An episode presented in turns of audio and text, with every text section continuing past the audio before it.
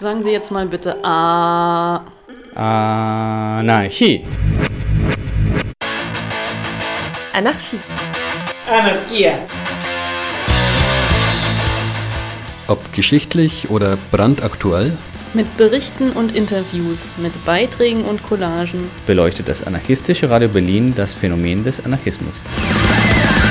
Viva Anarchia. Ihr hört hier die deutsche Übersetzung eines umfassenden Interviews, das unsere Freunde von The Final Straw Radio mit Tekoshina Anarchist in Rojava geführt haben. Im Originalaudio, das am 23. Januar 2022 veröffentlicht wurde, wurden die Antworten aus Sicherheitsgründen neu eingesprochen. Inhaltlich geht es um zahlreiche Themen, wie unter anderem die aktuelle Situation in Rojava, in Bezug auf die andauernde militärische Auseinandersetzung mit dem türkischen Staat, die Auswirkungen der Corona-Pandemie, die Arbeit von Tekoshina Anarchist, sowohl im militärischen wie auch im zivilen Gesundheitssystem, sowie Fragen queerer Identität innerhalb der Rojava-Revolution. Weiterführende Links zum Interview sowie dem Original findet ihr im Blog-Eintrag zu diesem Audio auf aradio-berlin.org.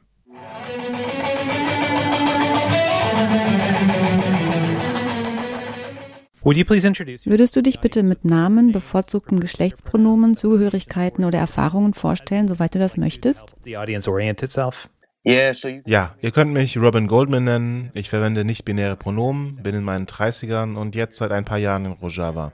Ich habe einige Erfahrungen in der Arbeit mit Computern und im Gesundheitswesen. Und ja, so würde ich mich kurz und bündig beschreiben. Cool. Cool. Nochmals vielen Dank, dass du dieses Gespräch mit uns führst. Könntest du den ZuhörerInnen, die mit der Rojava-Revolution nicht vertraut sind, einen kurzen Überblick über den Verlauf der Revolution geben? Dazu, was die Leute deiner Meinung nach für dieses Gespräch wissen sollten? Ich bin absolut nicht qualifiziert, einen vollständigen Überblick über die Rojava-Revolution zu geben. Aber für jemanden, der damit nicht vertraut ist, kann ich nur so viel sagen. Der Grund für den Namen Rojava oder Rojava, beide Formen der Aussprache gibt es, ist, dass es die kurdischen Worte für Westen und Kurdistan sind. So wie es historisch verstanden wird, ist Kurdistan in vier Regionen unterteilt. Bakur, was Norden bedeutet, ist also der Teil, der in der Türkei liegt. Rojilat oder Osten ist der Teil, der im Iran liegt. Basur oder Süden bedeutet den Teil, der im Irak liegt. Und Rojava ist der Teil, der in Syrien liegt. Wenn wir also von der Rojava-Revolution sprechen, meinen wir den westkurdischen Teil Syriens. Im Jahr 2017 gab es einen großen letzten Vorstoß, um den Islamischen Staat und seine selbsternannte Hauptstadt Raqqa zu besiegen, der 2018 abgeschlossen wurde. Und es gibt immer noch Schläferzellen und Daesh-Träger, die Bombenanschläge verüben, aber im Großen und Ganzen halten sie kein bedeutendes Territorium mehr. 2018 sind die Türkei und ihre Stellvertreter in Afrin einmarschiert und 2019 haben sie Serikanje erobert. In den letzten Jahren, bevor ich hierher kam, gab es also eine große Veränderung in der Art der Kämpfe und der diplomatischen Situation und allem anderen. Weg von den Bildern, die die Amerikaner ihnen gewohnt waren. Eine Person zu Fuß mit einer AK in der Hand, wie sie gegen Daesh kämpft. Das war das Bild des Daesh-Krieges. Jetzt sind viele Kämpfe mit Drohnenangriffen seitens der Türkei verbunden und es ist viel asymmetrischer geworden. Seit der Invasion von Serikanje, einer sehr schnellen Invasion seitens der Türkei, die Ende 2019 einen großen Teil des Territoriums einnahm, befinden wir uns in einer metastabilen Situation, in der die Aggression anhält. Es gibt ziemlich regelmäßig Beschuss entlang der Frontlinie, welche so etwas ist wie die neue Grenze zwischen dem Gebiet, das von den türkischen Stellvertreterkräften besetzt ist, und dem Gebiet, das immer noch von der SDF gehalten wird, welche viele Leute umfasst, die wir allgemein als die Freunde bezeichnen. Also wenn ich mich auf das Gebiet beziehe, das von den Freunden gehalten wird, dann ist normalerweise die SDF gemeint. Nur falls ich es irgendwie vergesse klarzustellen, denn das ist hier die umgangssprachliche Bezeichnung. Und das Problem ist, dass es dieses ständige Bedrohungsszenario von der Türkei gibt. Aber dazu kann ich später kommen. Ich denke, dazu gibt es noch mehr Fragen. Aber das ist sozusagen der aktuelle Stand der Dinge. Ideologisch basiert die Revolution auf einer Menge Ideologie, die aus 40 Jahren bewaffneten Kampf der Arbeiterpartei Kurdistans, der PKK, stammt, die ihren Ursprung in Bakur, dem türkischen Teil Kurdistans, hat und ursprünglich den Charakter eines nationalen Befreiungskampfes hatte, wie es viele postsowjetische und postkoloniale Kämpfe hatten. Aber im Laufe der Zeit vollzog der maßgebliche Denker der Partei, Abdullah Öcalan, der, glaube ich, 1999 inhaftiert wurde, einen großen Wechsel in der ideologischen Ausrichtung von einer autoritären kommunistischen, klassisch marxistisch-leninistischen Strategie hin zu einer Strategie, die viel demokratischer und viel kompatibler mit anarchistischen Idealen ist. Er tauschte Briefe mit Murray Bookchin aus und daraus entstand der Name des neuen Paradigmas, das sich auf drei Säulen stützt. Ökologie, Frauenbefreiung und demokratischer Konföderalismus. Das ist also die ideologische Grundlage der Gesellschaft, die jetzt in dem autonom verwalteten Gebiet aufgebaut wird.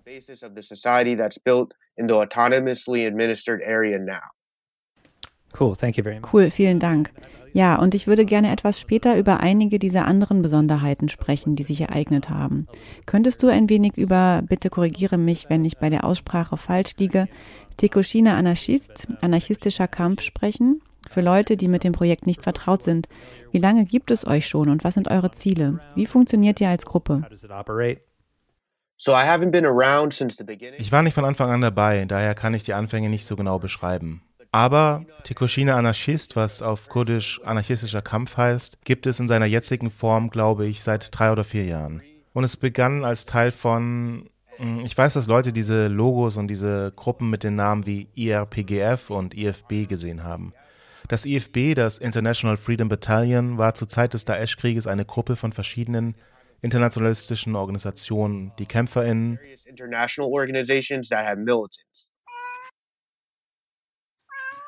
have. Meine Katze Shisha möchte am Interview mitmachen. Hello, Heval Cat. Die Organisationen waren also eine Koalition der verschiedenen internationalistischen Gruppen, die zu dieser Zeit hier militant waren. Und sie arbeiten zusammen, weil einige von ihnen eher kleine Gruppen waren. Und es gab mehrere Gruppen, die Englisch als gemeinsame Sprache hatten. Und die nicht hauptsächlich Kurdisch oder hauptsächlich Arabisch sprachen, wie es viele der Gruppen, die von hier waren, taten.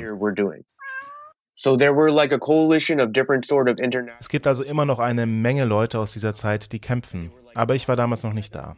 Ich war damals noch in den Staaten. Ich kann daher die Geschichte nicht detailliert wiedergeben. Aber ja, wir haben sozusagen unter diesem Dach angefangen und sind dann irgendwie autonomer geworden. Und jetzt sind wir ein autonomes Kollektiv, das mit verschiedenen PartnerInnen zusammenarbeitet. Wir sind sowohl an der militärischen Arbeit im Rahmen der SDF wie auch an der Arbeit des Gesundheitskomitees beteiligt.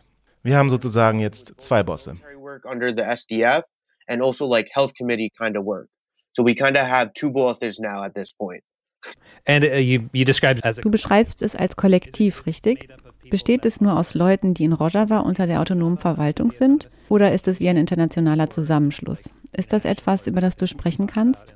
Und wie werden die Entscheidungen getroffen? Einfach kollektiv unter den Mitgliedern? the body of membership. Ja, wir sind wirklich dezentralisiert in der Art und Weise, wie wir Entscheidungen treffen. Wir versuchen, unsere anarchistischen Prinzipien zu verkörpern, was für verschiedene Leute auch verschiedene Dinge bedeutet. Also ist es etwas, woran wir innerhalb unserer Organisation ständig arbeiten. Wir evaluieren ständig unsere Organisationsstruktur und unseren Rahmen und debattieren darüber, ob wir unsere Entscheidungsfindung ändern wollen oder wie viel Struktur wir überhaupt haben wollen. Ihr wisst schon, die gleichen Dinge, mit denen jede anarchistische Organisation vertraut ist. Es ist immer ein bisschen ein Kampf und wir haben uns verpflichtet, unsere Ideale in Bezug auf radikale Demokratie in die Praxis umzusetzen und versuchen, das Patriarchat und andere unterdrückischere Dynamiken auszurotten. Nicht nur in der Gesellschaft, sondern auch in uns selbst und in der Organisation. Als einen kontinuierlichen Prozess. Würdest du also sagen, dass es bei den Zielen von TA darum geht, die Rojava-Revolution zu unterstützen und sie herauszufordern, radikaler zu sein, auch in ihren Konzepten?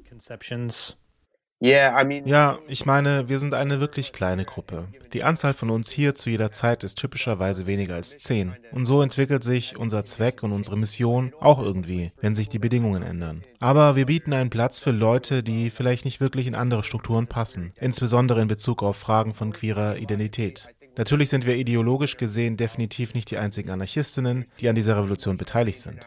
Es gibt Leute in so ziemlich jeder internationalen Struktur. Es gibt Leute mit verschiedenen anarchistischen Idealen, die in verschiedenen Gruppen und verschiedenen Arten von Arbeit tätig waren und sind. Wir erheben also keineswegs den Anspruch, alle Anarchistinnen zu vertreten. Aber wir wenden uns an Leute, die sich ideologisch an der Arbeit in diesem speziellen Rahmen beteiligen wollen und diese Art von organisatorischen Diskussionen führen wollen, während sie an der Arbeit teilnehmen. Auch um ja Wege zu finden, die Revolution respektvoll herauszufordern, wie du sagst, um sie dazu zu bringen, das zu bleiben, was wir als Radikale und Revolutionäre verstehen, und um von ihr zu lernen. Ich meine, Öcalan hat auch Kritiken veröffentlicht, insbesondere an Anarchistinnen, und ich will nicht sagen, dass der Anarchismus falsch oder schlecht ist, aber ich denke, seine Kritik ist eigentlich dieselbe wie die, die Malatesta vor vielen, vielen Jahrzehnten veröffentlicht hat. Wenn wir uns also mit diesen Kritiken auseinandersetzen, sind wir in einer einzigartigen Position, weil wir nicht nur anarchistische Theorie lesen oder versuchen, anarchistische Theorie in kleineren Kollektiven inmitten einer kapitalistischen Wirtschaft zu verkörpern, wie es zum Beispiel Kollektive in den USA tun würden, sondern wir befinden uns inmitten einer chaotischen Revolution voller Widersprüche und müssen wirklich verstehen, was das bedeutet, wenn es drauf ankommt.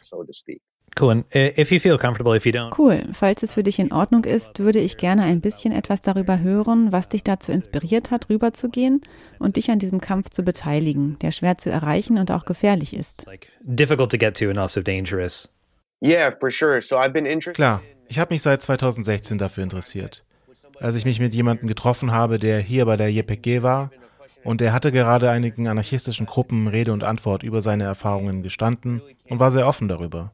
Als ich davon gelesen hatte und auch als ich von ihm davon gehört hatte, erinnerte mich das wirklich in vielerlei Hinsicht an die spanische Revolution von 1936, über die ich damals auch viel gelesen hatte. Ich denke, das ist etwas, mit dem viele Anarchistinnen sehr vertraut sind und das sie wirklich inspiriert hat. Als ich über Spanien 1936 las, dachte ich, wenn es so etwas zu meinen Lebzeiten gäbe. Und dann stellte ich fest, dass es das gibt. Und damit meine ich nicht nur Rojava. Rojava ist nicht das einzige revolutionäre Projekt in der Welt. Aber es ist eines, mit dem ich das Glück hatte, in Kontakt zu kommen. Ich konnte an einem Kurdischkurs teilnehmen, bei dem ich zwar nicht viel gelernt habe, aber es war ein Anfang. Im Laufe der Zeit arbeitete ich, bevor ich hierher kam, mit Organisationen zusammen, die von vielen der gleichen Ideen dieser Bewegung inspiriert waren. Ich beschäftigte mich mit Ideen, die von Murray Bookchins Ideen zu Kommunalismus, sozialer Ökologie und demokratischem Konföderalismus inspiriert waren. Die Ideen waren für mich sehr interessant, nicht nur auf theoretischer Ebene, sondern weil ich mit Gruppen arbeitete, die versuchten, sie umzusetzen. Und die selbst auch inspiriert wurden, als sie von den Dingen hörten, die hier und an anderen Orten passierten.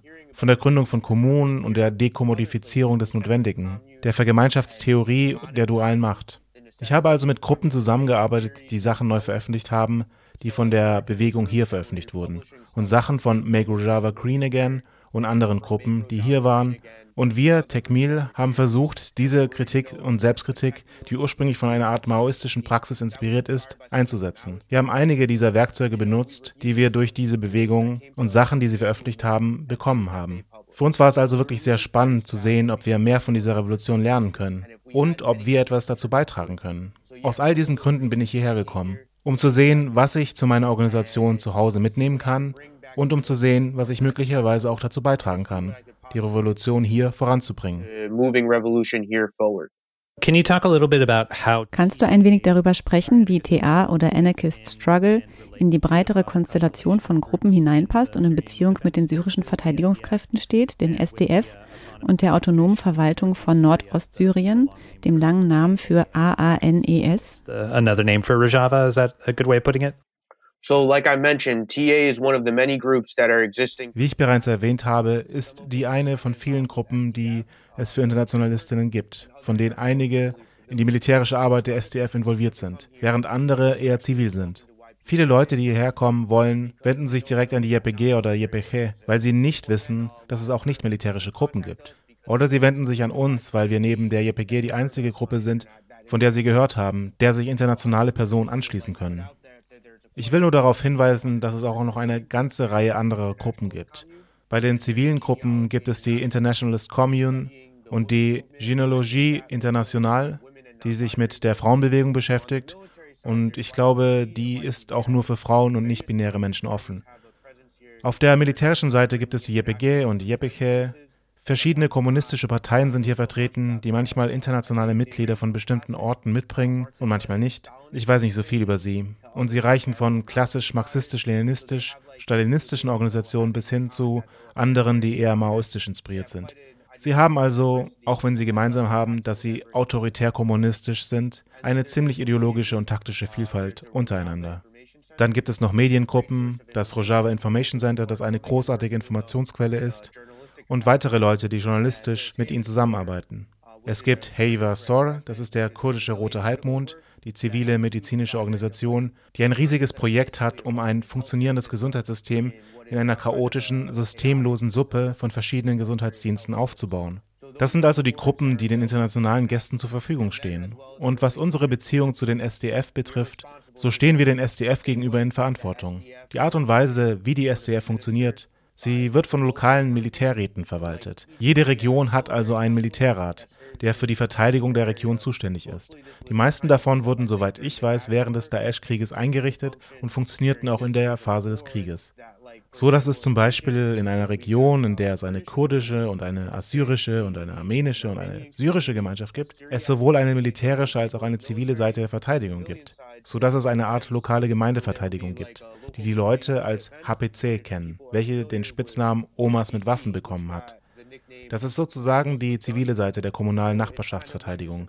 Und der Militärrat ist die andere Seite, die militärische Seite der regionalen Verteidigung. So gibt es zum Beispiel die Kabur-Garde, eine assyrische Gemeinschaft, die eine andere Sprache spricht, kein Kurdisch und kein Arabisch. Es gibt eine ganze Reihe arabischsprachiger Gruppen, die am Militärrat beteiligt sind. Der Militärrat einer Stadt oder einer Region setzt sich also aus Vertretern all dieser Gruppen zusammen, die für die Verteidigung dieser Gemeinschaft in dem Gebiet zuständig sind. Und sie stimmen sich ab, um die Verteidigung der Region zu koordinieren. Wir arbeiten also mit den Gruppen in dem Gebiet zusammen, in dem wir tätig sind. So sind die SDF strukturiert. Wenn ich also sage, dass wir eine Beziehung zu den SDF haben, dann ist das die Art und Weise, wie das funktioniert. Und was die Gesundheitsstruktur betrifft, so gibt es ein Militärkrankenhaus, das für Militärangehörige kostenlos ist. Das ist also der Ort, an dem wir unsere medizinische Versorgung direkt erhalten, wenn wir eine Behandlung brauchen. Außerdem gibt es zivile Krankenhaussysteme und private Kliniken. Da wir uns in einer Zeit des relativen Friedens befinden, ist ein Großteil unserer Arbeit im zivilen Gesundheitswesen angesiedelt. Es gibt eine große Epidemie von Cutana Leishmaniose, einem Hautparasiten, der durch kleine Stechinsekten übertragen wird und viele Injektionen erfordert, um ihn loszuwerden. Und es gab ein großes Problem mit der Überfüllung der Kliniken. Wir haben also geholfen, den Menschen, sowohl Zivilistinnen als auch Militärs, Injektionen zu geben, um diese Parasiten loszuwerden. Das hat in letzter Zeit viel unserer Zeit in Anspruch genommen. Aber das ist nur ein Beispiel für die Art von Arbeit, die wir machen. That's just an example of the type of work that we have uh, with the, the, health, the health system. Awesome, thank you for that. There's a lot. Cool, ich würde gerne noch einmal auf einige medizinische Fragen und die Arbeit, die ihr leistet, zurückkommen. In der Zwischenzeit, im November 2021, gab es große Befürchtungen, dass die Türkei die Situation eskalieren würde, dass sie eine neue Offensive über die syrische Grenze nach Rojava starten würde. Könntest du erklären, was nach deinem Verständnis dort passiert ist und besteht diese Gefahr weiterhin? Uh, looming danger. Das ist eine ständig drohende Gefahr. Es sieht so aus, als hätte die Türkei gehofft, von den USA und oder Russland grünes Licht für eine groß angelegte Invasion zu bekommen. Aber das ist nicht passiert. Sie haben die Erlaubnis nicht bekommen, die sie wollten. Für uns hier hat dies zur Folge, dass die Menschen wirklich davon überzeugt waren, dass ein umfassender Krieg unmittelbar bevorstand. Wir haben die Vorbereitungen wirklich intensiviert und zusätzliche Krankenhauskapazitäten bereitgestellt. Und die Tatsache, dass es nicht passierte, diese Art von Dingen, das war ein ausgeprägteres Beispiel, aber diese Art von Gefühlen wie eine Invasion steht bevor, tritt ziemlich regelmäßig auf. Und so steigern wir die Aktivitäten für eine Weile. Aber dann lässt unsere Wachsamkeit nie wirklich nach. Ich meine, ich glaube nicht, dass hier irgendwer das Gefühl hat, die Gefahr sei vorbei. Sie ist nur aufgeschoben. Das letzte Mal, als The Final Straw mit Mitgliedern der TA sprach, war vor dem türkischen Einmarsch in Rojava im Jahr 2019. Ich korrigiere mich, wenn ich in diesen Punkten falsch liege der aber anscheinend dazu führte, dass ein großer Teil des Gebietes entlang der Grenze innerhalb der syrischen Grenzen unter die Kontrolle des türkischen Staates fiel. Ich weiß, dass die TA stark in den Widerstand in Sere Kanie involviert war, aber kannst du uns ein wenig mehr darüber erzählen?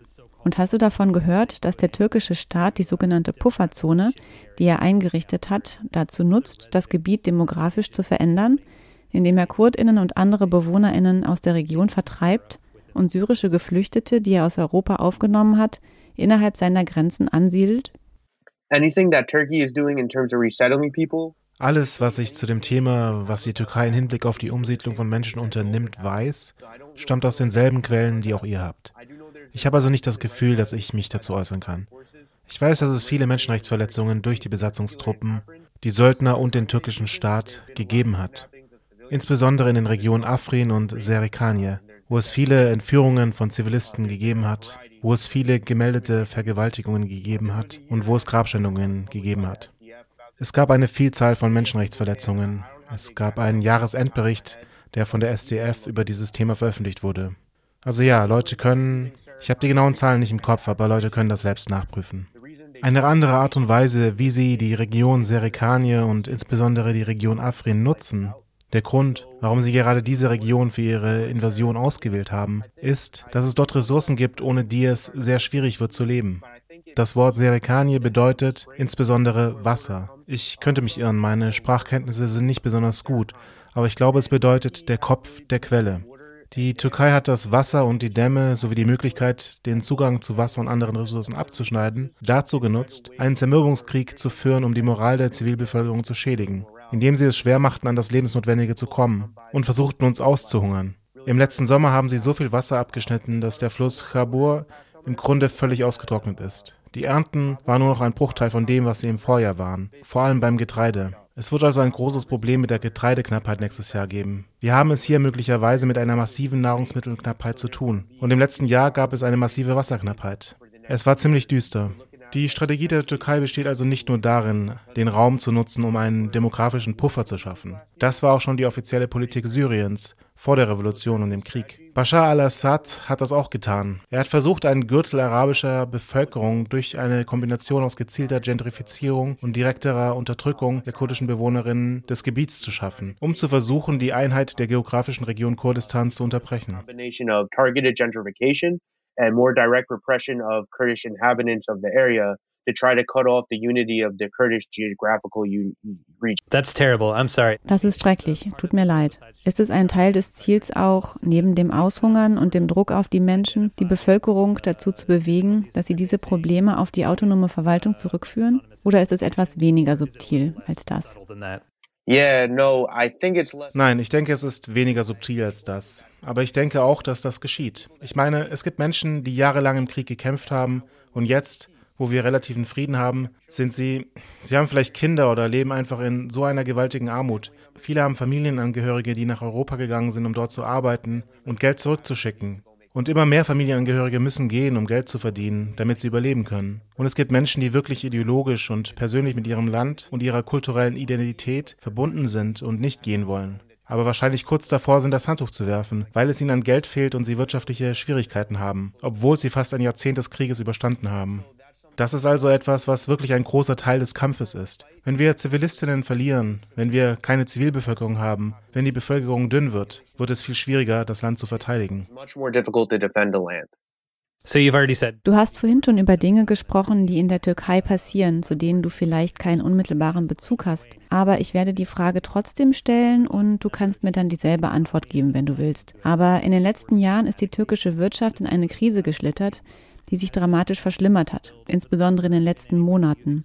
Hat sich diese Spannung in irgendeiner Weise über die Grenze verlagert? Spürt ihr das? Und nur eine Spekulation, glaubst du, dass dies das Ende der 20-jährigen AKP-Regierung und ihres neo-osmanischen Vorstoßes bedeuten könnte? Ich habe keine Ahnung, was das für bestimmte politische Parteien in der Türkei bedeutet. Aber die Art und Weise, wie sich das auf uns auswirkt, ist, dass wie bei allem, was in der Türkei schiefläuft, jeder die Schuld auf einen anderen Sündenbock schieben will. Erdogan gibt also der kurdischen Bewegung in der Türkei die Schuld, den Guerillas in den Bergen. Oder er beschuldigt Rojava und er kürzt die Mittel. Er hat verschiedene Allianzen mit irakisch-Kurdistan und den politischen Parteien dort. Im Moment sind Grenzen zwischen Irak und Syrien geschlossen. Der Semalka-Übergang, eine Art inoffizieller Grenzübergang, war in den letzten Jahren der Hauptübergang, den wir nutzen konnten. Es wird geschätzt, dass er für zwei Monate geschlossen sein wird. Wir wissen nicht, wann er wieder geöffnet wird. Es gab Engpässe beim Zucker, was eine große Sache ist, weil so wie die Leute den Chai hier trinken, besteht er zur Hälfte aus Zucker. Wenn sie also keinen Zucker für ihren Chai haben, ist das ein großes Problem für die Moral der Leute. Kulturell gesehen ist das sehr wichtig, diese Ressource zu haben. Sie lassen keine Zigaretten durch, nur Dinge, die das Leben der Menschen hier unglücklich machen sollen. Sie machen das, um politisch Punkte zu sammeln, die sie in irakisch-Kurdistan oder in der Türkei verlieren. Ich denke, dass Rojava wirtschaftlich zum Sündenbock oder zum Prügelknaben für die scheiternde Wirtschaft in den Nachbarländern gemacht wird you know, the whipping post for failing economies in the neighboring country. Um bei der Irak-Frage zu bleiben, in Südkurdistan und irakisch-Kurdistan gab es viele Konflikte zwischen dem türkischen Staat und PKK-Elementen, die dort mit der kurdischen Demokratischen Partei aktiv sind. Die eher konservative Basani-Regierung steht auf der Seite der Türkei. Es gibt zum Beispiel auch Anschuldigungen, dass die Türkei chemische Waffen eingesetzt hat, aber das hat in den USA nicht so viel Schlagzeilen gemacht. Weißt du etwas darüber? Hat das Auswirkungen auf die Lage in Rojava gehabt? Ich will ehrlich sein, ich weiß keine Antwort auf die Frage. Ich bin darüber nicht informiert. Cool. I appreciate that honesty. Cool, ich weiß diese Ehrlichkeit zu schätzen. Zurück zur TA. Kannst du etwas mehr über die medizinische Arbeit erzählen, die ihr leistet? Und warum wurde dies als Schwerpunkt gewählt? Soweit ich weiß, habt ihr 2018 oder 2019 zum Beispiel einen Krankenwagen bekommen, der es euch ermöglichte, während dieser Zeit als SanitäterInnen zu arbeiten. Wie verbreitet war oder ist sowas bei den SDF, die Praxis der Krankenwagen und der Mobilität? Und wie war die allgemeine Reaktion auf eure Arbeit auf diesem Gebiet? Ich kam nach dem Serikani-Krieg hierher. Es gab also keinen großen Krieg in der Zeit, in der ich hier war. Wir haben einen Krankenwagen. Wir hatten ihn schon, als ich hierher kam. Ich bin nicht sicher, wann wir ihn bekommen haben. Ich weiß, dass wir ihn während des Krieges benutzt haben, um Verwundete zu evakuieren, um Menschen aus den Krankenhäusern in Serikanie zur Stadt zu bringen und so weiter, um Zivilisten und verwundete Militärangehörige zu schützen. Ich weiß, dass es Mitglieder der TA gab, die zu dieser Zeit hier waren und sehr heldenhafte Dinge getan haben und viele Menschenleben gerettet haben. Ich denke, dass sich der Raum für diese Art von Arbeit geöffnet hatte, weil eine Kombination aus jahrzehntelanger Desinvestition in dieser Region und die Abwanderung von Fachkräften nach zehn Jahren Krieg zu einer Situation führte, in der es einfach einen großen Mangel an Menschen gab, die sowohl ausgebildet als auch bereit waren, in gefährliche Gebiete zu gehen, um dort medizinische Notfälle zu versorgen. Ich habe zum Beispiel von Leuten gehört, die während des Serikani-Krieges Venenstauer verteilt haben und es gab Leute, die mit Wunden ins Krankenhaus kamen, die durch einen Venenstauer hätten gerettet werden können. Von Leuten, die in ihrer Einheit oder wo auch immer Venenstauer bekommen hatten, die aber nicht benutzt haben. Die Leute bekamen diese individuellen Erste-Hilfe-Kästen und leerten sie einfach aus und benutzten den Behälter, in dem sie waren, um Sachen zu transportieren. Es gab also eine große Lücke im Verständnis oder in der Einsicht zu dem Wert dieser Art von Arbeit. Ich denke, dass aus einer westlichen Sicht und auch mit mehr Verständnis und Erfahrung in Bezug auf die Arbeitsweise staatlicher Streitkräfte dieser Art von Vorbereitung mehr Wert beigemessen wurde. Wir haben verschiedenen militärischen Gruppen beigebracht, wie man Venenstauer benutzt, wie man sie improvisiert. Denn wir haben keinen guten Vorrat vorgefertigter Venenstauer. Man kann einen ziemlich guten Venenstauer herstellen, zum Beispiel aus einem zerrissenen Stück T-Shirt und dem Putzstock eines Gewehres. Wir bringen den Leuten bei, wie man damit massive Blutungen stoppt, wie man den Brustkorb abdichtet, wenn eine Lunge durchstochen wurde und wie man Menschen so lange am Leben hält, bis sie ins Krankenhaus kommen. Wir haben unseren Schwerpunkt von der direkten Versorgung auf die Ausbildung von Menschen verlagert, dazu diese Art der Versorgung durchzuführen. Und wie ich schon sagte, haben wir auch mit dem zivilen Gesundheitssystem zusammengearbeitet, um unsere Fähigkeiten zu verbessern und weiterzuentwickeln und bereit zu sein, wenn wir nicht mehr in dieser Situation sind und medizinische Notfallversorgung leisten müssen. Es gab auch Berichte, ich weiß nicht, wie offiziell diese sind, aber ich habe von mehr als einer Person gehört, dass sie zumindest das Gefühl hatte, dass die Türkei Krankenwagen ins Visier nimmt oder dass gekennzeichnete Krankenwagen ein Ziel waren. Wenn Menschen verletzt sind, warten sie oft nicht auf den Krankenwagen, sondern werden auf einen Pickup oder einen Transporter oder etwas ähnliches geladen, das auf den beschissenen Straßen hier schnell fahren kann. Schneller als ein Krankenwagen, um so schnell wie möglich ins Krankenhaus zu kommen. Wenn wir also Leute haben, die in der Lage sind, massive Blutungen zu stoppen oder die Lunge vor dem Kollaps zu bewahren oder was auch immer, während sie auf dem Rücksitz eines Pickups sind, dann glaube ich, dass das einen größeren Unterschied macht als ein Krankenwagen. Ich meine, wir haben immer noch den Krankenwagen und wir machen Besuche an Orten, an denen andere Krankenwagen vielleicht nicht hinfahren wollen. Aber im Moment ist es eher eine mobile Klinik. Also keine richtige Klinik, aber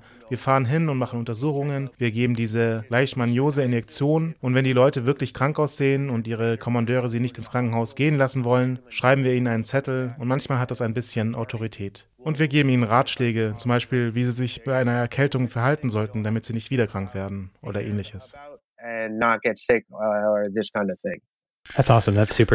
Das ist großartig und sehr aufschlussreich. Ich weiß diese Antwort wirklich zu schätzen.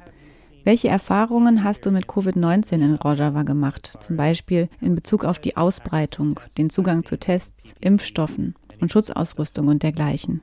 With PPE, was persönliche Schutzausrüstung, also Masken und ähnliches betrifft, so sind sie nicht wirklich weit verbreitet. Einige Leute tragen jetzt Masken. Es ist nicht mehr so ungewöhnlich, eine Maske zu tragen. Ich würde sagen, es ist immer noch nicht normal.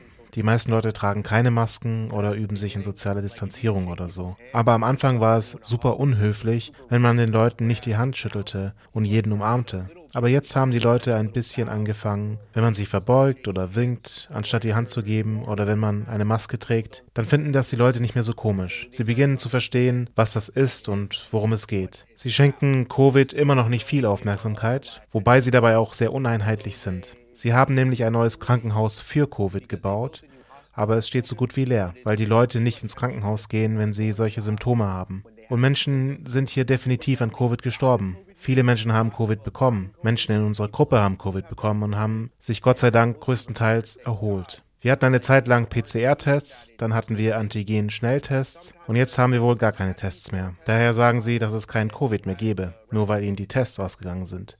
Es ist also eine wirklich widersprüchliche Reaktion. Was den Impfstoff angeht, so haben wir die erste Dosis bekommen können, aber als wir dann die zweite bekommen wollten, hatten sie keinen Impfstoff mehr. Jetzt versuchen wir herauszufinden, ob es eine andere Stadt gibt, in der wir die zweite Dosis bekommen können, denn es ist alles wirklich ein Chaos. Es gab auch einige Ausgangssperren, aber auch die waren sehr uneinheitlich. Es war von Stadt zu Stadt unterschiedlich. Und so eine Sperre bedeutet, dass man normalerweise ein oder zwei Wochen lang nicht in eine Stadt hinein oder aus ihr heraus fahren darf. Es war wirklich sehr uneinheitlich.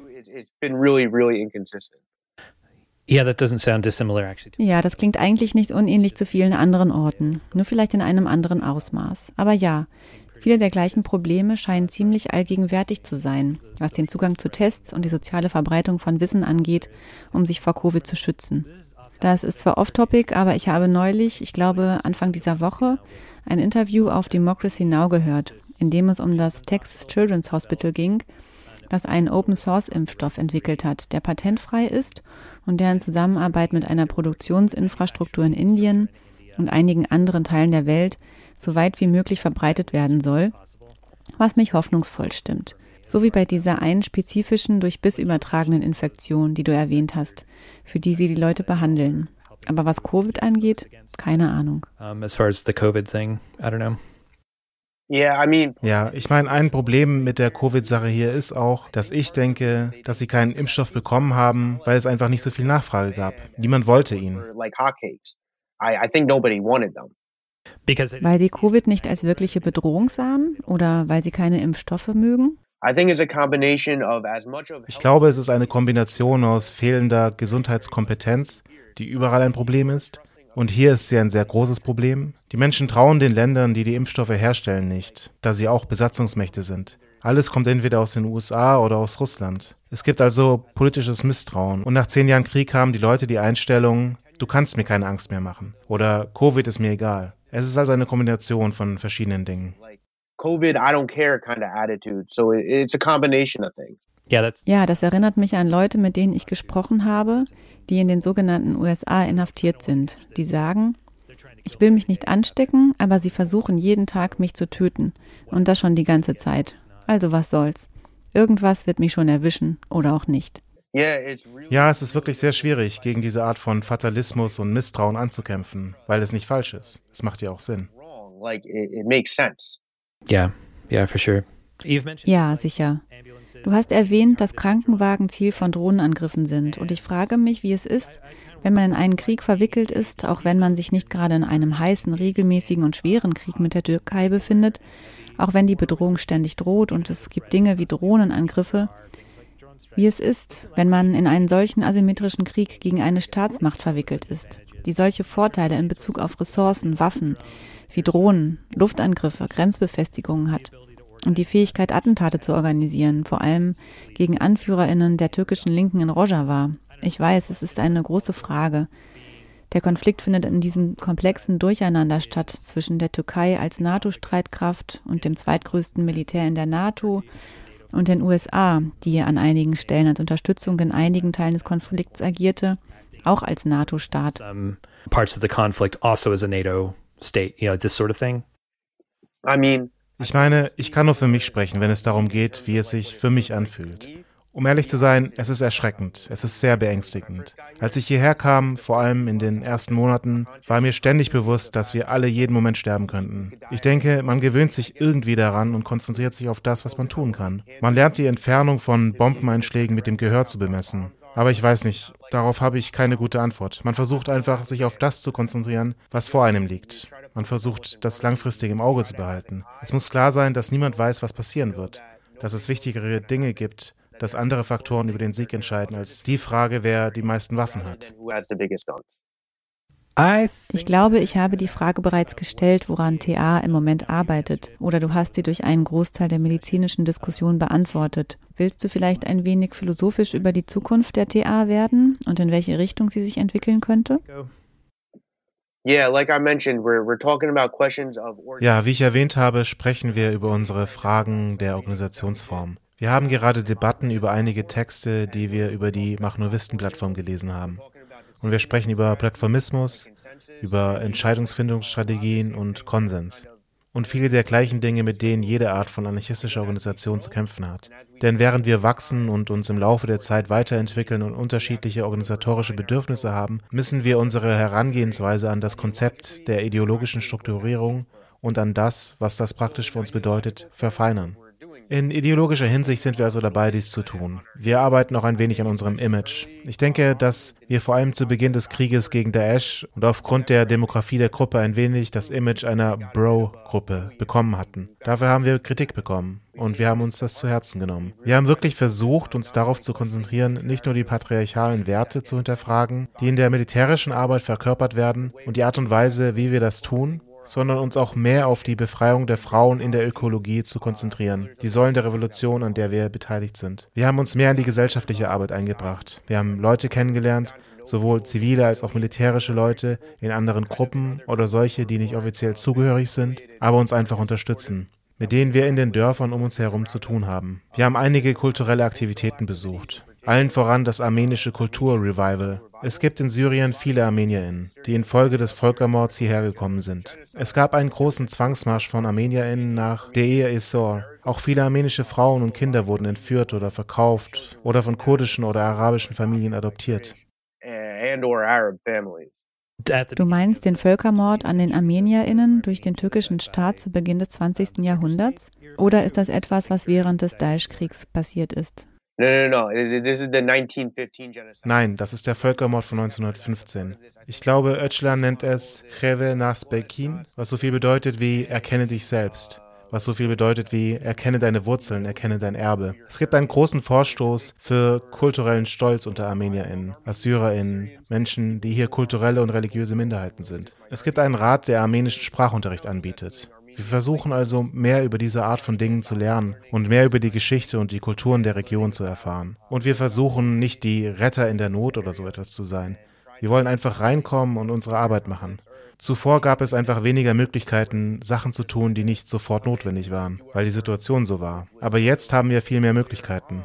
Ja, wir sind jetzt einfach besser vernetzt und mehr in die vielen, vielen Facetten dieser Revolution involviert, die nicht sofort offensichtlich sind. Oder Dinge, über die wir notwendigerweise schon nachdenken, so wie wir, insbesondere in Amerika, das sehen. Und viele der Nachrichten und das Bild, das wir von diesem Ort haben, sind, denke ich, insbesondere in Amerika, zu jedem Zeitpunkt mindestens drei Jahre veraltet, weil wir nicht so starke Bindungen zu diesem Ort haben, so wie Europa einen viel lebhafteren Austausch von Menschen mit dieser Region hat. In Deutschland und England gibt es zum Beispiel große kurdische Bewegungen. Tut mir leid, wenn ich ein bisschen vom Thema abschweife. Also die Frage, woran die TA jetzt und in Zukunft arbeitet. Also wir arbeiten daran, wir versuchen mehr Leute einzubinden. Besonders legen wir Wert darauf, weibliche Genossinnen, gender non-conforming Genossinnen, Transgenossinnen einzubinden. Es gibt eine Menge Widersprüche in Bezug auf queere Themen in der Bewegung und im Allgemeinen, aber in Bezug auf unsere Fähigkeit, als queere Internationale zu existieren und uns zu organisieren, haben wir großes Glück gehabt. Wir haben den Raum, um zu existieren und einige der Überzeugungen und Annahmen, die die Leute haben, in Frage zu stellen. Das ist also etwas, was wir wirklich als Chance schätzen und das Beste daraus machen wollen. So that's something that we really value as an opportunity. We, we want to make the most of it. Yeah, that's awesome. In der Vergangenheit war die kurdische Bewegung in Rojava nicht gerade einladend für Schwule, Lesben, Queers und Transmenschen. Wir sind der Meinung, dass die kurdische Bewegung in Bakur, im türkisch besetzten Nordkurdistan, historisch gesehen erstaunlich LGBTQ-freundlich war. Aber aufgrund einiger lokaler Einstellungen, In der kürzeren Zeit des Aufbaus von Unterstützung in der Region wurde die Bewegung von den Inhabern konservativer sozialer Sitten wirklich beeinflusst. In den letzten Jahren hat die Frauenbewegung jedoch begonnen, diese Einstellung langsam zu ändern. Wie ist der aktuelle Stand der Dinge, wenn du etwas dazu sagen kannst? Es gibt eine Menge wirklich widersprüchlicher Dinge, die vor sich gehen. Ich habe die Erfahrung gemacht, dass uns als AusländerInnen in dieser Hinsicht viel mehr durchgehen gelassen wird als den Menschen, die von hier sind. Vor allem, weil sie es genauso seltsam finden, wenn jemand Vegetarierin ist, wie wenn jemand zum Beispiel schwul ist. Wir sind einfach Freaks im Allgemeinen, also schütteln sie einfach den Kopf und lassen uns damit durchkommen wohingegen eine Person von hier, die queer ist, mit vielen, vielen Schwierigkeiten und Gefahren konfrontiert ist von denen wir als Internationale privilegiert sind und von denen wir weitgehend verschont bleiben. Abgesehen davon denke ich, dass es innerhalb der Bewegung Menschen gibt, die queere Themen als Teil des Kampfes gegen das Patriarchat sehen und solche, die das nicht tun. Es gibt eine Vielzahl von Haltungen, die von Homosexualität ist eine soziale Krankheit der kapitalistischen Moderne bis hin zu es gibt sie einfach nicht, reichen. Bis hin zu Leuten, die, wie ich schon sagte, eine viel progressivere Haltung dazu haben. Die Genossinnen und Genossen aus der Türkei oder aus Bakur haben meiner Erfahrung nach eine viel sachkundigere und akzeptierendere Haltung, würde ich sagen. Wir sind beileibe nicht die einzige Gruppe, die lautstarke queere Mitglieder hat. Und ich denke, dass wir seit den Tagen des TQILA-Banners vorsichtiger, respektvoller und strategischer geworden sind. Falls jemand das Foto gesehen hat, das ein großartiges Foto war, aber es hat große, große Probleme verursacht vor allem mit den eher sozial-konservativen Stämmen, die die autonome Regierung in ihr Projekt einbinden und für sich gewinnen muss. Es gibt einfach eine Menge auszugleichen. Denn einerseits versuchen wir, die gesellschaftlichen Einstellungen zum Konzept der Geschlechter und zur sexuellen Orientierung voranzubringen. Andererseits hatten wir Freunde, die in einer Frauenklinik gearbeitet haben. Und eine der Fragen an die Frauen mit verschiedenen Gesundheitsproblemen war, wie oft hast du Sex mit deinem Mann? Wie oft möchtest du Sex mit deinem Mann haben? Und einige der Frauen fragten, wollen? Was meinst du denn mit wollen? Was ist das für ein Wunsch, von dem du sprichst? Es ist also einfach so, dass es hier eine große Bandbreite an Einstellungen und Erfahrungen in Bezug auf Geschlecht und Sexualität gibt. Dass es eine wirklich komplizierte Situation ist. depending, there's just a huge range of attitudes and experiences related to gender and sexuality here that it's a complicated situation. Thank you for that. Vielen Dank für diese Hinweise. In der breiteren kurdischen Bewegung liegt der Schwerpunkt auf den ideologischen Aspekten des Kampfes und der Revolution in Rojava, die Teil der militärischen Ausbildung sind, wobei das Studium von Öcalans Werk und des strukturierten kollektiven Lebens als genauso wichtig oder wichtiger angesehen wird als die kampfbezogene Ausbildung. Welche Gemeinsamkeiten hat das Leben bei der TA mit der Art und Weise, wie das Leben in der breiteren Bewegung strukturiert ist?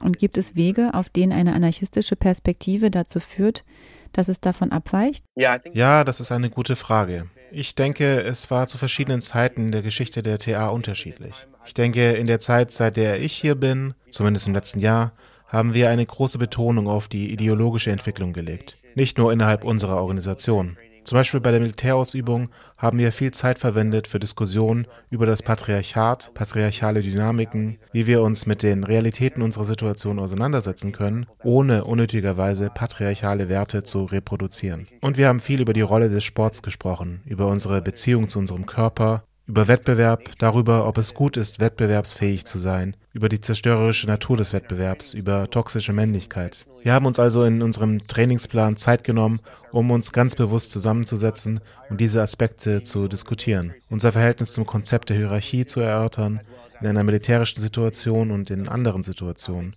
Außerdem machen wir zu verschiedenen Zeiten Lesegruppen, Diskussionen über Themen, die, wenn wir Zeit haben, in letzter Zeit waren wir sehr beschäftigt, aber wenn wir Zeit haben, machen wir ein rotierendes Seminar, bei dem jemand ein oder zwei Stunden Diskussion über ein Thema vorbereitet, das mit der Frauenrevolution, der Befreiung der Geschlechter oder einem Aspekt der anarchistischen Geschichte zu tun hat. Wir haben eines über das Verständnis von Antisemitismus gemacht, einfach eine Vielzahl von Themen. Wir sind im Grunde genommen ein Haufen Nerds. Wir lesen alle ständig etwas. Ich gehöre einer Lesegruppe an, die gerade das Buch The Ghetto Fights über den Aufstand im Warschauer Ghetto liest. Eines der Dinge, die wir eine Zeit lang gemacht haben, eine Art gängige Praxis, die wir von anderen Gruppen übernommen haben, ist, dass wir eine Liste haben für die Nachtwache und Leute übernehmen ein oder zwei Schichten für die Sicherheit in der Nacht.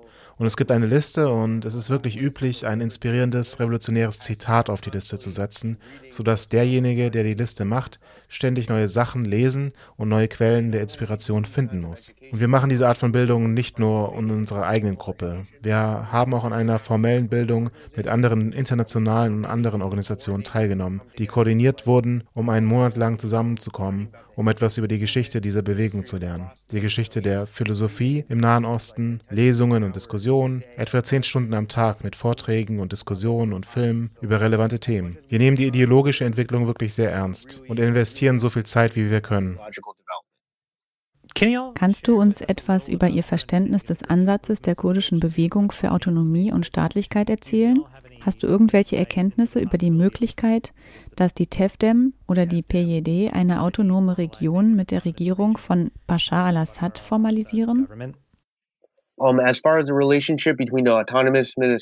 Was die Beziehung zwischen der autonomen Verwaltung und dem Assad-Regime angeht, so verstehe ich sie nicht und kann mich dazu nicht äußern. Wenn ich meine Erfahrungen oder die Diskussionen zusammenfasse, die die große Vielfalt der Meinungen innerhalb der kurdischen Bewegung illustrieren, dann würde ich sagen, hm, naja, wenn ich kurdische Bewegung sage, impliziert das, dass es nur eine oder sogar nur mehrere gäbe. Ich weiß nicht. Die Diskussionen, die ich mit Leuten geführt habe, manchmal sogar mit zufälligen Leuten auf der Straße, so wie mit einem Mann, einem alten Mann, den ich in Kamischlo getroffen habe, der sagte, er habe wirklich lange Zeit die PKK unterstützt und er hat sich selbst als einen Stalinisten bezeichnet und er war wirklich pro UdSSR. Aber dann, als das neue Paradigma geschah und die Spaltung in der Partei geschah, begann er das Modell von Basur, irakisch-Kurdistan, zu unterstützen. Er wurde zu einem einem Bassani-Anhänger. Denn für ihn war ein Staat einfach so wichtig. Auch wenn er sich selbst als Kommunist bezeichnete, war der Kommunismus für ihn nichts ohne einen Staat. Das war also eine wilde Fahrt von einem Gespräch. Ich meine, es gibt Leute, es gibt eigentlich diesen irrelevanten, aber irgendwo auch veranschaulichenden Meme, der in der Rojava-Bewegung kursiert. Den Meme vom PKK-Boomer, der nicht weiß, dass es ein neues Paradigma gibt. Um etwas der großen Vielfalt der ideologischen Ausrichtungen die Schwere zu nehmen, die es in Bezug auf das Konzept der Staatlichkeit gibt. Aber was die tatsächliche Umsetzung angeht, so scheint es eine große, fast US-amerikanische Demokratie zu geben. Ich sage fast. Aber es ist etwas, was viele normale Menschen unterstützen, soweit ich das beurteilen kann. Zumindest von dem, was ich zum Beispiel von Freunden im Rojava Information Center höre, die viel mehr darüber wissen als ich. Also sind das alles jetzt Informationen aus dritter Hand. Aber ja, was den Ansatz der Eigenstaatlichkeit angeht, gibt es einige Leute, die immer noch sehr hartnäckig sind und meinen, wir brauchen unseren eigenen Staat. Es gibt auch Leute, die hier mit Bildern von Saddam Hussein auf ihren Motorrädern herumfahren, weil er dieselbe Art von Islam vertreten hat wie sie. Und sie sehen diese kulturelle Identifikation als das Wichtigste für sich an. Es gibt also eine große Vielfalt an Meinungen. Und was in den eher ideologisch orientierten Diskussionen passiert, spiegelt vielleicht nicht ganz das wider, was der normale Mensch auf der Straße denkt. Und wenn man es die kurdische Bewegung nennt, dann gibt es zumindest in der Gegend, in der wir leben, auch sehr viele AssyrerInnen und ArmenierInnen und arabische Leute. Es gibt definitiv auch viele Kurdinnen, aber diese Bewegung zum jetzigen Zeitpunkt als kurdisch zu bezeichnen. Sie ist kurdisch inspiriert, kurdisch geführt, aber sie ist keine kurdische Bewegung. But to describe this movement at this point as Kurdish is, uh, is Kurdish inspired, it's Kurdish led, but it, it's not a Kurdish movement.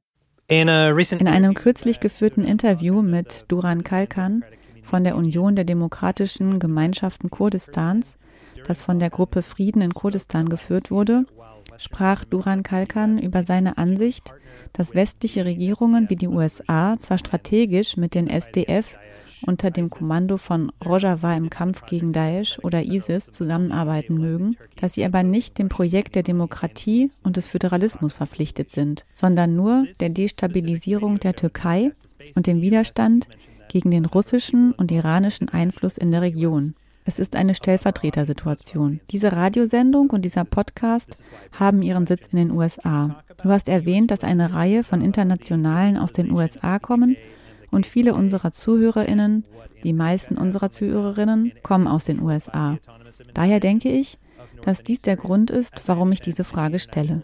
Kannst du über die Beziehung der USA zu Rojava, die Illegalisierung der PKK und der KCK sprechen und welche Auswirkungen dies auf die Gebiete hat, die von der autonomen Verwaltung in Nord- und Ostsyrien kontrolliert werden? Soweit ich weiß, haben viele Ausländerinnen, die aus Rojava zurückkehren, Schwierigkeiten mit den verschiedenen Staaten, in denen sie leben, weil einige von ihnen kurdische Bezüge ähnlich illegalisieren.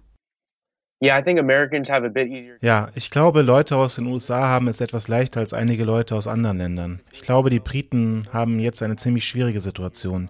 Die Gesetze, die in den letzten Jahren verabschiedet wurden, sind schrecklich. Was die Kriminalisierung der PKK angeht, so weiß ich, dass immer mehr Länder, darunter auch England, in letzter Zeit ihre Einschätzung nicht geändert haben, aber zumindest die Debatte über die Einstufung der PKK als terroristische Organisation neu eröffnet haben. Ich kenne die Geschichte nicht, wie es zu der Illegalisierung kam. Ich kann mich dazu nicht wirklich äußern.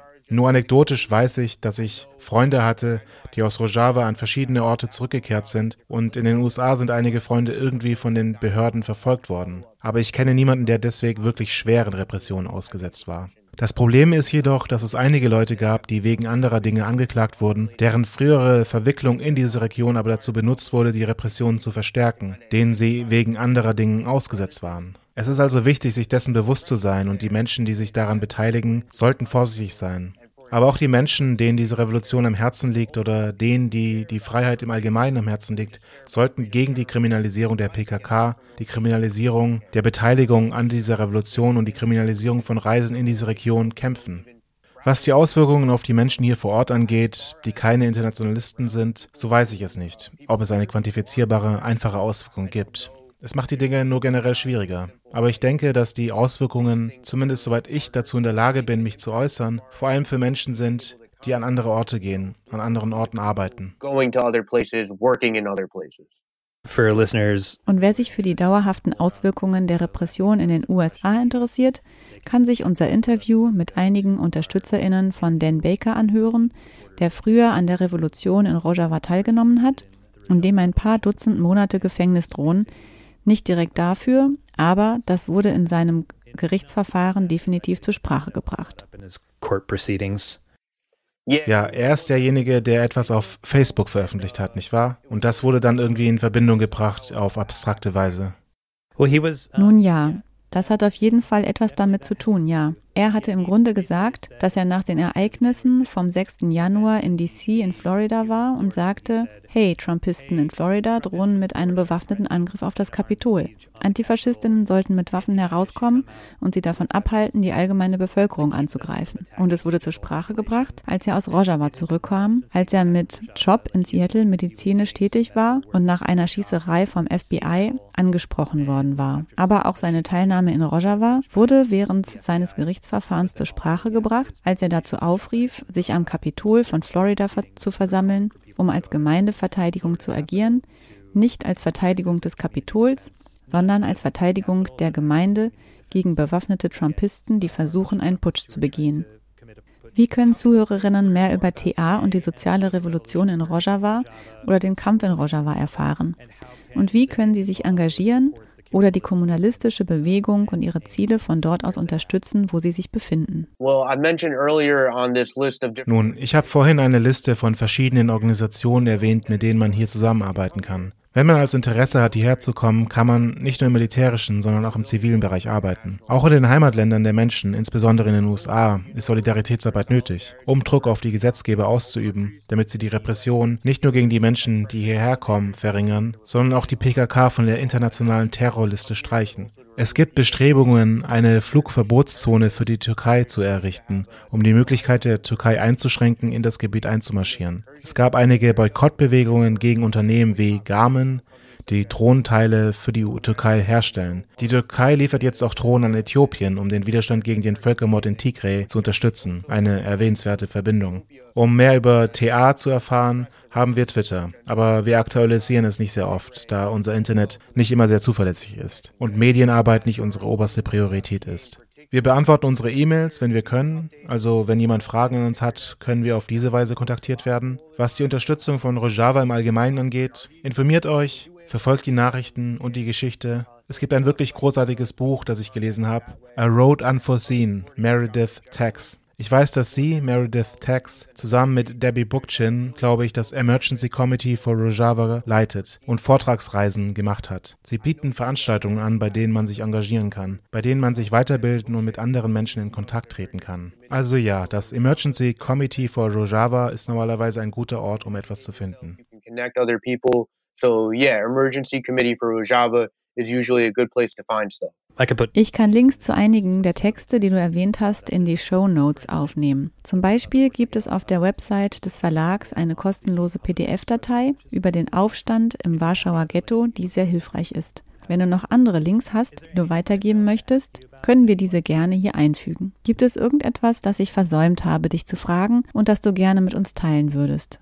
I think one of the most valuable things I've quote unquote learned from the revolution here in my time. Ich denke, eines der wertvollsten Dinge, die ich in Anführungszeichen von der Revolution hier in meiner Zeit hier gelernt habe und einfach von der Gesellschaft und den Bemühungen und dem langsamen, stetigen Tempo des Aufbaus der Kommunen und der Kooperativen und all den Problemen, auf die sie gestoßen sind und den Neuanfängen, die sie machen mussten und die Beharrlichkeit, die sie haben mussten, ist, dass die Arbeit, die ich bei vielen meiner Freunde, insbesondere bei Anarchistinnen, aber nicht nur bei Anarchistinnen, in den USA sehe und in Kanada und an anderen Orten. Ich spreche davon Wohngenossenschaften, Land Trusts, Mieterinnengewerkschaften, jede Art von Organisierung dieser Art mit Menschen, die nicht nur darauf abzielt, irgendein Zugeständnis von einem Chef oder von Vermieterinnen zu bekommen, sondern die Menschen weiter mit ihrer Gemeinschaft und miteinander zu verbinden und zu Stadtratssitzungen zu gehen und Dinge zu tun, die auf lokaler Ebene ziemlich unrevolutionär und, und unklamorös erscheinen mögen, das ist die in Anführungszeichen richtige Arbeit. Ich glaube, amerikanische Anarchistinnen leiden am meisten unter dem Glauben, dass die wirkliche Revolution immer woanders ist, dass die wirklich revolutionären Möglichkeiten und Aktivitäten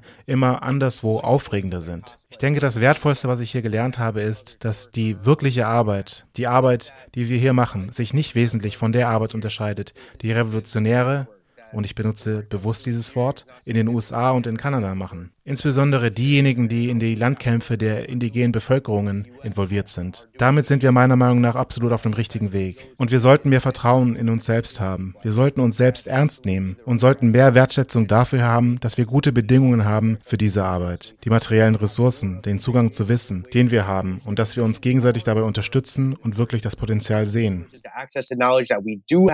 and to, to support each other in this and, and to really see the potential.